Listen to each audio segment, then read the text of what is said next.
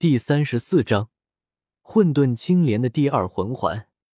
萧晨他们回到了诺丁学院，萧晨开始了他每日平平淡淡的学院生活。上课的话，他偶尔去一下；理论课他根本不去。他的理论已经超越了这学院里的所有老师，很多理论，这些老师还要来跟他请教呢。至于体育课程，萧晨还是会去参加一下的。能够锻炼自己的体魄。除了学校的课程修炼之外，萧晨更多的是注重自己的修炼。每天早上，萧晨都会起来锻炼自己的身体，然后到了夜里，萧晨就会找到一个安静的地方，签到冥想，修炼自己的魂力。一天夜里，萧晨找到了一个地方，直接签到，签到，叮。恭喜宿主签到成功，获取百万年魂环一枚。百万年魂环已经下发，是否附加？附加混沌青莲武魂。萧晨直接将百万年魂环附加在了自己的混沌青莲武魂之上。这时候，只见强大的光芒瞬间爆发了出来。解锁第一魂技，强化。混沌青莲武魂可以对自己或是任何人强化，强化效果和宿主的魂力大小有关。解锁第二魂技弱化，混沌青莲武魂可以对自己或者任何人施加弱化，弱化效果和宿主的魂力有关。解锁第三魂技青莲防护，混沌青莲武魂打开花瓣，产生一个防护的护盾，护盾强度和宿主的有关有关。解锁第四魂技青莲剑歌，混沌青莲武魂会对外界释放十二道剑气，剑气会自动攻击周围敌人。剑歌的强度与宿主的魂力有关。百万年魂环一般都有四个魂技，萧晨看着自己的四个魂技，不得不说，这四个魂技都是非常强大的魂技，有攻有守，有攻击系魂技。也有辅助系的魂技，或许以后自己可以做一个辅助系魂师。整个诺丁学院都亮了起来。发生了什么？哪里发出了这么强大的光芒？谁在做什么？这一刻，整个诺丁学院再度骚乱了起来。萧晨每次签到了强大的东西之后，好像都能让诺丁学院骚乱。萧晨立即将自己魂环的强光抹去，让自己的魂环看起来像是一个白色的十年魂环。这时候，萧晨的混沌青莲武魂之上就有两个白色魂环了。萧晨立刻逃离，若是让别人发现产生强光的是自己的话，只怕会带来很多的麻烦。回到了宿舍之中，这时候众人都睡着了，萧晨慢慢的躺下。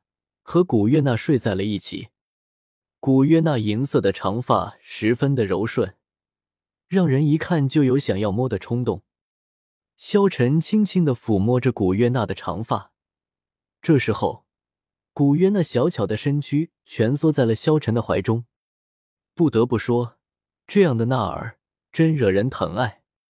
萧晨看着怀中的古月娜，不得不说自己有些喜欢上这个小家伙了。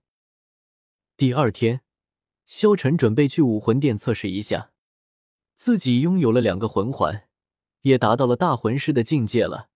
达到大魂师的境界，每个月可以在武魂殿领十个金魂币。这种赚钱的事情，萧晨为何不做？再加上萧晨打铁拿到的五个金魂币，再加上一些提成什么的，萧晨每个月就有二十个金魂币了。这样的话。萧晨就不缺钱花了，虽然钱对于萧晨来说不是特别重要，但是能够白嫖，为什么不白嫖？唐三不知道测试的事情，所以他也没有测试。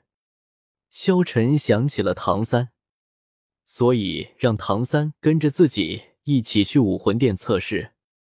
两人来到了武魂殿，武魂殿内的人并不多，周围只有一些仆人在打扫着。正在唐三不知道怎么去找接待厅，准备找人询问的时候，他却看到了一个熟人。正是当初帮他觉醒武魂的那位大魂师，拥有独狼武魂的素云涛。唐三快步迎了上去。此时和素云涛在一起的还有一名女魂师，身材高挑丰满，相貌也算是中上之姿。两人有说有笑的，一点也没注意到唐三这个小不点的靠近。素云涛大师，唐三叫了一声，素云涛这才发现他的到来。他身边的女魂师咦了一声，道：“怎么咱们武魂殿还有这么小的孩子？难道又是哪位贵族的公子来咱们武魂殿进行武魂觉醒吗？”素云涛一眼也没认出唐三来，毕竟经过他觉醒武魂的孩子实在太多了。而且唐三现在的穿着打扮也不再是以前那么落魄。你是？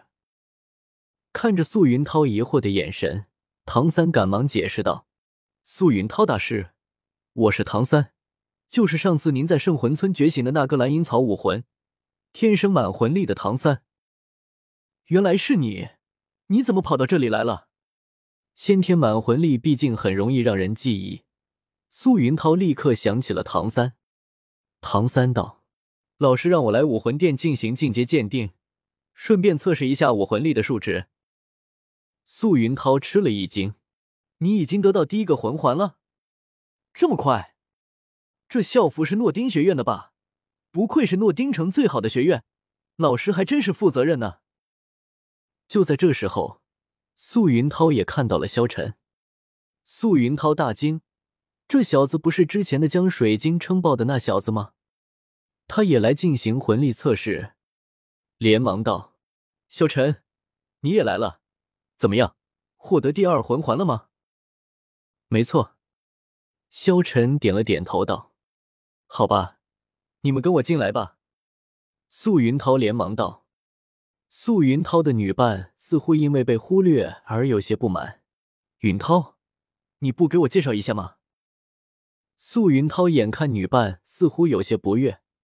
赶忙讨好似的道：“思思，这就是我跟你提起过那个先天满魂力的孩子，可惜他的武魂是蓝银草，不然今后前途可是不可限量啊！他现在已经得到魂环了。这位是我跟你提过的萧晨，只可惜武魂也是没用的莲花，不然的话，这萧晨的将成为封号斗罗都可能。不过……”